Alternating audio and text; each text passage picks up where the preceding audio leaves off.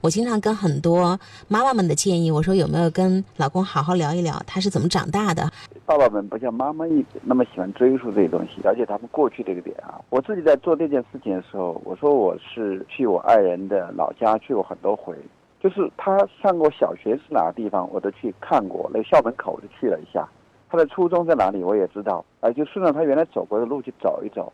然后他的大学在哪里，我也去走过。哇，你好浪漫啊！我突然觉得，因为你要了解一个人，你要真正在看他走过的路嘛。嗯然后走过的路，你了解的越深，你对他的理解就越多。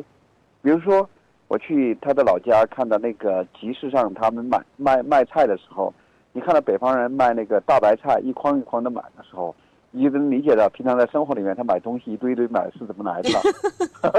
我们南方人都是那一点点的买嘛，买有的人买葱的几根儿几根儿的，对不对？呃，太对了，吴英老师，我还看过一个段子哈，就说北方人简直对于我们南方人的买菜，他们不能理解。我们不仅只买几根儿，而且还要求别人，比方说青笋皮给我打了，萝卜帮我削个皮儿，把这呃菜还帮我摘一下。他们说天哪，还要做这些细致的活儿。他们就是到了腌白菜的时候是一车啊、我觉得吴英老师这一点特别好玩，你就会理解哦，你妻子爱买买买。你看人家就是从小就买菜就这么买的买买的习惯。对，我没有哪个是对，哪个不对，它就是不同。然后还有一个点呢，就是说，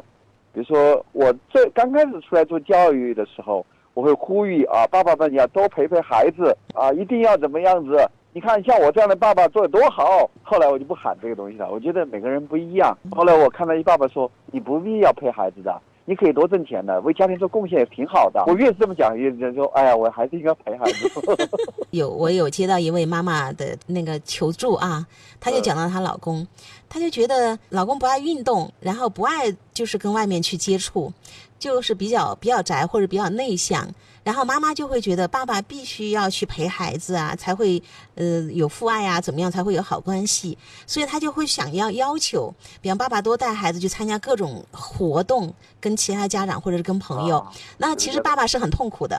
因为他很尴尬，他不喜欢跟陌生人打交道。对，就是这个事情不能滋养爸爸，所以他干起来就特别痛苦，然后痛苦他就不愿意去了，不愿意去，妈妈就会觉得你看这个爸爸没当好，所以我当时也是这么劝这个妈妈的，我说为什么爸爸不爱运动，比方说或者是不爱去社交，你要逼着爸爸去带孩子，其实也不能起到榜样的作用，对吧，吴英老师？因为爸爸在那个过程当中，他其实如坐针毡。我当时跟那个妈妈说，我说那个爸爸他自己都没有开放，他怎么去带着孩子愉快的玩呢？我说不要执着于好像父亲必须有一个理想的模板的陪伴的方哎式。没有没有。对，